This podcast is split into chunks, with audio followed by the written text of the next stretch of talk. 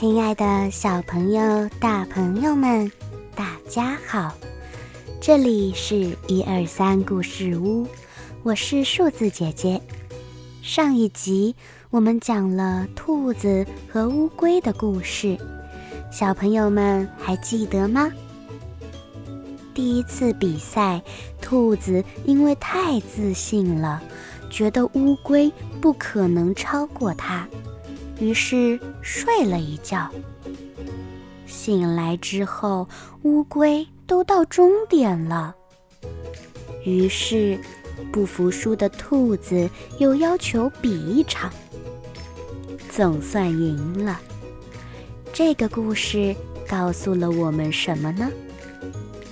对，就是告诉我们，虚心使人进步，骄傲。使人落后哦。小兔子在改掉自己骄傲自大的想法之后，确实就获得了它应该有的胜利。而乌龟一步一步，虽然慢，但是它脚踏实地的精神也是值得我们学习的哦。因为知道自己在速度上比不过兔子，所以就用持之以恒来弥补。看到兔子休息，即使自己也很累了，但乌龟依旧没有停下它的脚步。那后来，兔子和乌龟还当了好朋友。一龟一兔又去参加了比赛，也通过互帮互助赢得了这场比赛，而且啊，还觉得比自己一个人获得胜利还要高兴。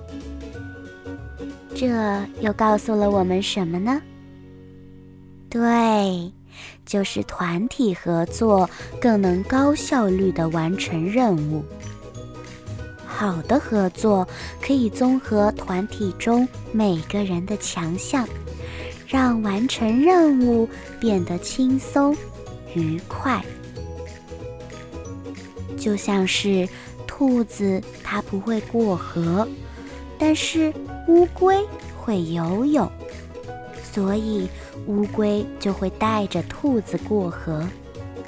那在陆地上，兔子。跑很快，乌龟慢吞吞，所以兔子在陆地上会带着乌龟跑，很快就到了终点。好，那总结完毕了，今天我们要来讲一个什么样的故事呢？嗯，小朋友们可以猜猜看哦。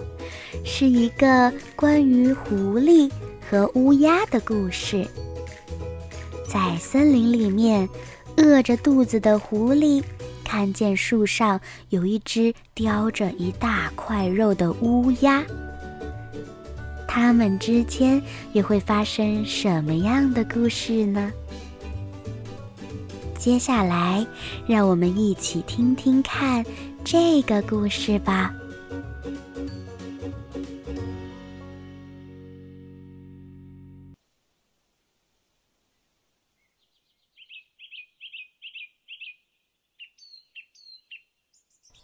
从前，有一只饥饿的狐狸，它漫无目的地在森林里走来走去，希望找到什么东西来填饱肚子。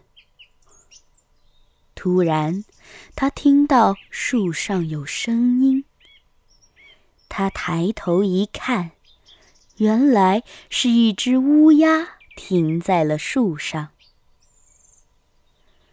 这本来不是什么大事，但狐狸却非常开心，因为这只乌鸦的嘴巴里叼了一块肉。要怎么样才能得到乌鸦嘴里的那块肉呢？狐狸灵光一闪。啊！只要让它张嘴讲话，不就好了？它一开口，那肉就会掉下来。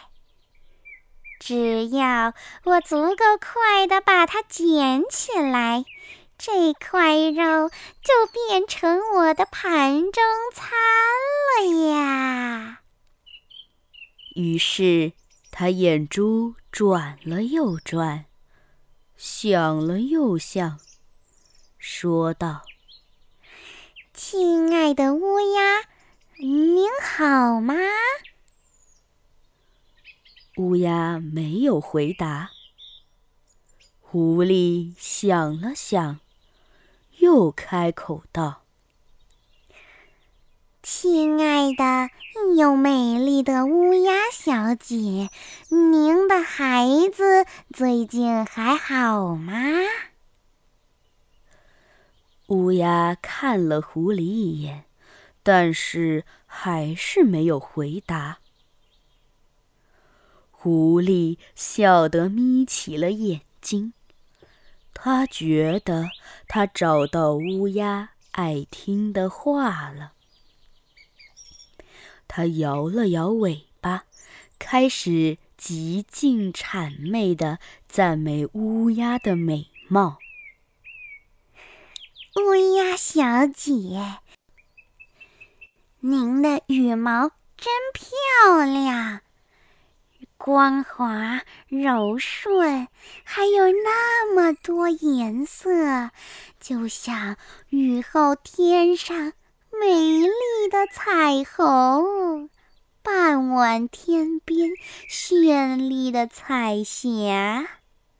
总之，是比其他的鸟儿都要漂亮，当真是百鸟之王呀！只是不知道您的嗓子。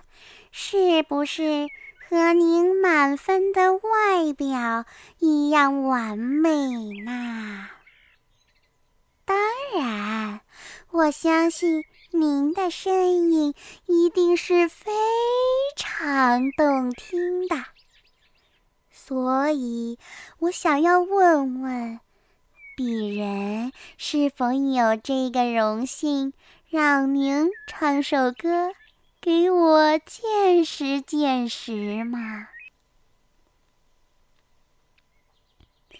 乌鸦听了非常得意，就想要给狐狸展示自己和美丽外表相媲美的优美的声音，准备高歌一曲。可是刚一张嘴，肉就掉了。看到目的已经达到，狐狸没有理会开始嘎嘎乱叫的乌鸦，而是马上叼着肉，一溜烟的就跑了。发现自己上了当的乌鸦非常后悔，可是肉。也已经在狐狸嘴里、肚子里了。他也没有办法和狐狸抢夺那块肉，只好难过的把嘴巴闭上了。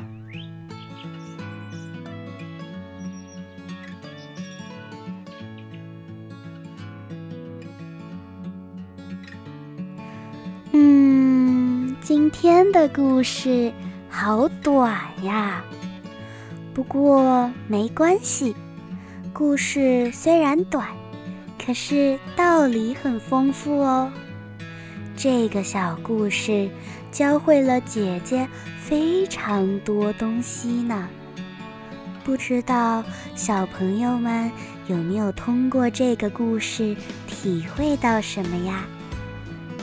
例如，遇到别人花言巧语的夸赞你的时候，要保持清醒的头脑，冷静的思考，不要轻易相信，也不要盲目的行动，因为大家往往都喜欢听别人的称赞，即使这种称赞可能夸大其词。我们也会照单全收，喜乐于听。其实呢，喜欢听赞美无可厚非，也不是什么大事。但是啊，如果你因此骄傲自大，当然就会对自己不利哦。别有用心的人会利用这一点来达到自己的目的的。